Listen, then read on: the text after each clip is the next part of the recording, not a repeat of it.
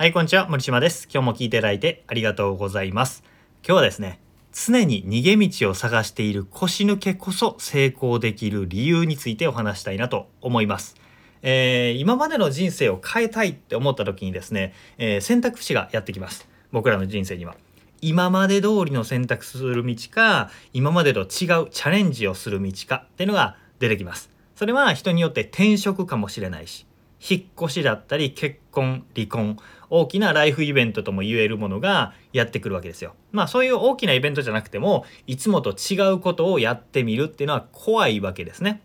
でも今まで通りの人生の選択をしていると今まで通りの人生が今後もずっと死ぬまで続いていくわけですよね。でも今まで通りじゃ満足できないもっといい人生にしたい成功したいと思うんだったら、えー新しいことにチャレンジしていく必要があるわけです。そしてこの新たな選択肢を選ぶときにどういう基準で選んだらいいかっていう一つの指標があるんですね。それは何かというと怖い方をやってみるっていうことです。怖い方恐ろしい怖いビビるっていう方に、えーよしってやってみるっていうことですね、えー怖いっていうのは自分の直感がピンチというか危険を感じているわけですよ。これはやったらいけないとか、えーこれをやると今まで通りじゃなくなるみたいな、えーコンフォートゾーンっていうんですかね自分の今まで通りから飛び出す行動って怖いんですよ。だから怖いこと全部やると人生ガラッと変わりますよ。なんで、えー大きく変えたいなっていう人は怖い方をやってみるっていうのをぜひお勧めしたいなと思います。で、えー大きく成功していく人とかもリスクを取ったり怖いことにチャレンジしたりその中でそれを乗り越えて恐怖とかリスクを乗り越えて成功をつかみ取ったっていう人が大きく成功していくわけなんですね。でも、えーそういう話をね本だったり人からの話だったり聞いてよし自分も頑張るぞって思ったとしても嫌な予感がする時、えー怖い時なかなかね行動できないんですよ足がすくむなんかはあはあ動悸がするとか、えードキドキしたりパニックになったり頭がこう霞がかかったように思考が動かなかったりとかいろんな状況になるんですよね。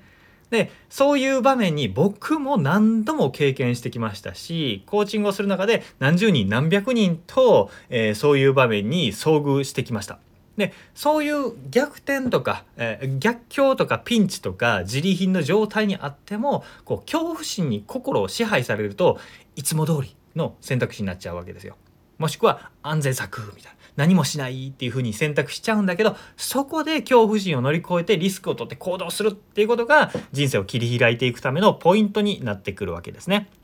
でこの時に大事になってくるポイントっていうのがあるんですけどそれが何かというと最初にタイトルとして言った「逃げ腰で逃げ道を探そう」という話なんですよ。これねすごく意外に感じる人が多いかもしれないんですけど、えー逃げ道っていうのは安全策というか最悪の場合どうするかというのを考えておくっていうことなんですね。えーお金がなくなったら人に不義理してしまったらとか、えー約束したことができなかったらみたいな、えー恐怖があるわけですよ。その時にどうするかどうやってリカバリーするかっていうのを考えておくっていうのが逃げ道を作っておくっていうことです。ここまで考えて計算されたリスクを取るっていうのはえーそれは勇気なんですよ。なんだけど、えーこういうことも考えず怖いけどやるみたいな感じで、えー気合と根性と勢いだけで無策にね突っ込むっていうのは万有というわけです。万有というもう言葉があるぐらいね、えー道理の通らない場面で勇気を出して行動しちゃうっていうのは万有ですね。この万有って本当に良くないんですよ。ちゃんと計算されたリスクを取りましょうという話なんです。で万有に偏っちゃっているかどうかっていうのは言葉を見ると分かります。えー計算されたリスクリスクが計算できていないとかもしもの時にどうしたらいいんだろうって考えられていない人の口癖ってのがあります。それ何かというと排水の陣で頑張りますとか必死にやりますとか、えーこういう言葉を使ってる人はまあ排水の陣で頑張るっていうのは負け戦なんですよ基本的には。えーあとは必死にやると必ず死にます。本当にね大体死んでいくのであの必死でやりますとか言ってる人ってなんかちょっと勢いと気合に頼りすぎだなっていう感じがしますね。で僕は特に小心者なのでいざという時の逃げ道って必ず確保するようにしているんですよ。最悪逃げられると安心できた時に初めて思い切ってチャレンジできるんですね。排水の陣で必死にピンチに向き合うともうたまにね火事場のバカ力ができた出たりとか運に助けられたりとか九死に一生を得るみたいな感動的なストーリーができるんですけど僕らって別にそんな感動的なストーリーを得なくていいんですよ。十中八九は失敗するんで排水の陣とか必死にやると。なんで万有をするんじゃなくってちゃんと逃げ道を作りましょうということなんですね。えー、なんでこんな繰り返し同じことを言っているかというと向こう水な万有で失敗したトラウマだったり傷だったり損失っていうのは人生を大きく停滞させるんですよね。僕もそういう経験があってもう十数年15年ぐらい前かなになるんですけど、えー、こういう経験があります。それは新卒で働き始めた会社でもう休日出勤終電徹夜当たり前みたいなブラック労働をしていたわけですよ。毎日コーヒー45杯飲むみたいな。食欲が出ないのでもうカロリーメイトしか食べないみたいな。で1鉄2鉄当たり前。えー、家会社のロッカーに枕入ってますみたいな。そんな感じで働いててもう心も身も心もボロボロになったわけわけですね。で仕事ができなくてしかも評価されなくて上司にもお客さんにも迷惑かけて不甲斐ないみたいなそんな無能な自分が嫌すぎてもうなんとか一人前になりたいと思って頑張って頑張って頑張って働き続けてたんですよね。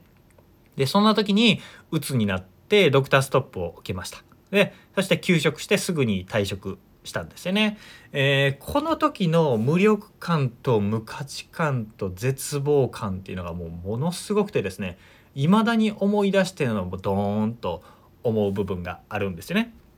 でこの時の影響が未だに僕はあって、えー、仕事の調子が上がってきて集中しだすと仕事にガッて集中しだすと急激にブレーキがかかるんですよ。心のブロックというんですかねこうこのまま仕事に集中しすぎると体壊すし仲間の信頼も失うし居場所も仕事自体も失ってしまうぞっていうのがこうねこれねもう理屈じゃなくて心がねギュッってなるんですよ。こうこういうトラウマ的なものですね。これってあのすっごいもったいないんですね。アクセル踏めば前に進める時に踏み切れなくなっちゃうんですよ。でこういうのってカウンセリングとかメンタルブロックを解除するワークとかそういうのでね、えー、軽くはなります。僕もそういうのを受けてだいぶ軽くにはなったんですけど、まあ、可能だったらそもそもねそんな行動に制限がつくほどの心心臓がキュッてなるほどのトラウマを抱えない方がいいんですよね。そんな大きな古傷を抱える必要はないと思うんですよ擦り傷ぐらいだったらねちょっと治るんですけど本当に深い傷は負わない方がいいと思います。あの投資の投資とか不動産投資だったり株式投資だったりそういう金融の投資の世界でも同じだし人生の中でチャレンジしていくっていう投資の中でも一緒なんですけどどんどんね失敗してもいいんですよ。どんどん失敗してもいいんだけどチャレンジする時にちゃんとリスクの幅を見ておく必要があるんですね。で、えー、失敗は悪くないんですよトータルで勝てばいいから。で一番大事なのは一発でアウトになってしまうようなオールインするとかね あの全てを仮想通貨にドーンとかあのそういうことをすると一発で、えー、こけたら終わっちゃうわけですよ。FX でレバレッジかけてドーンみたいなことをすると破産した友人もいっぱいいます周りに。